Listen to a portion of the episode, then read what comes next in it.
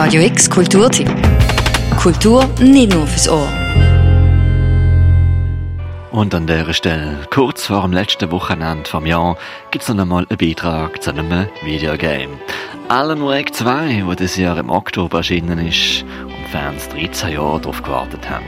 Im Dezember, vor ein paar Wochen, ist es an den Game Awards ausgezeichnet worden für Best Game Direction, Best Narrative und Best Art Direction. Da. Back to the beginning. We all come to a story with hopes and expectations, looking for an answer. Sometimes it would be better to live with that hope without ever knowing the full story.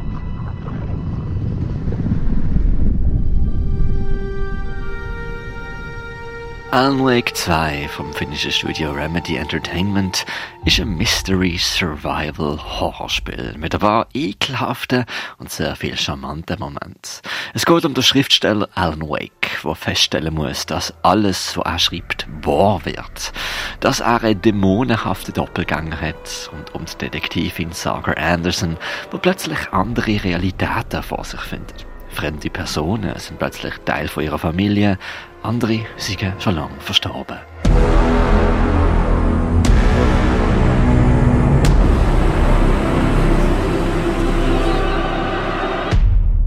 Alan Wake 2 will die SpielerInnen vor allem vor Fragen stellen, anstatt Antworten zu liefern. Das ist ein Spagat, der für viele aber aufgeht. Wahrscheinlich auch, weil das Spiel die Fragen so selbstbewusst in den Raum wirft. Alan Wake 2 hat sich vorgenommen, mit Konventionen und Regeln zu brechen. Beziehungsweise vorgenommen hat sich das der Autor vom Spiel, der Creative Director und Lead Writer vom Spiel, der Sam Lake. Eigentlich Sami Antero Jarvi. Wo ganz konkret sagt, Fragen sind wichtiger als Antworten. It can't be a coincidence that another body turns up just as we arrive in town. Feels like the killer's leaving us a message. Hmm. I'm glad you're on this case with me, Anderson.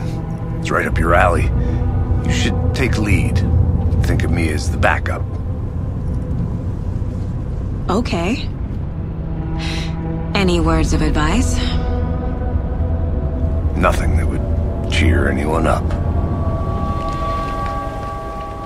Man kennt es eigentlich vom Auteur Cinema. Regisseure wie Tarantino oder David Lynch nutzen ein kollektives Medium, um ihre Handschrift von vorne bis hinten durchzusetzen. Das passiert auch hier und die EntwicklerInnen um den Sam Lake herum haben sicherlich Spass abzutauchen in die Theatralik. What the hell? From what I've gathered, you grew up nice and sheltered with mama's pretty stories and your own made up fury. And mama gave me a magic clicker. Well, yes, I think it's true and fair to say. So wird die Spielerfigur plötzlich in eine Late-Night-Talkshow eingeladen.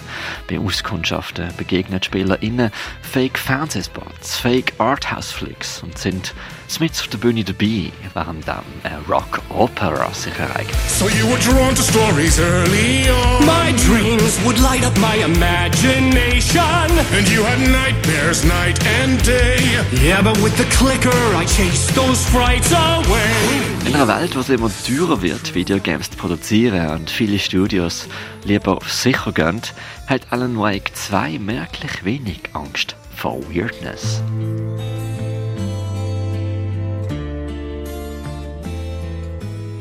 Wir Menschen sind immer sehr schnell am Regeln kreieren und Gesetze ausdefinieren, hat der Game Autor Sam Lake letzte der Washington Post in einem Interview gesagt. Und das ist in ihrem letzten Spiel Control gegangen.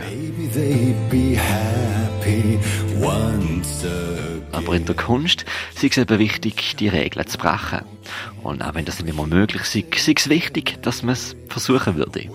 Und so ist Alan Wake 2 ein Videogame geworden, das ziemlich gut auch ein Theaterstück sein könnte. Ein Folk-Horror.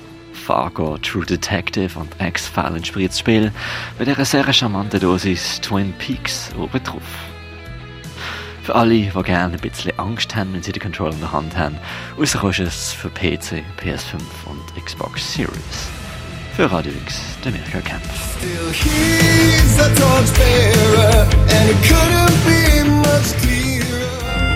Radio X Kulturtipp. Jeden Tag mehr. Kontrast.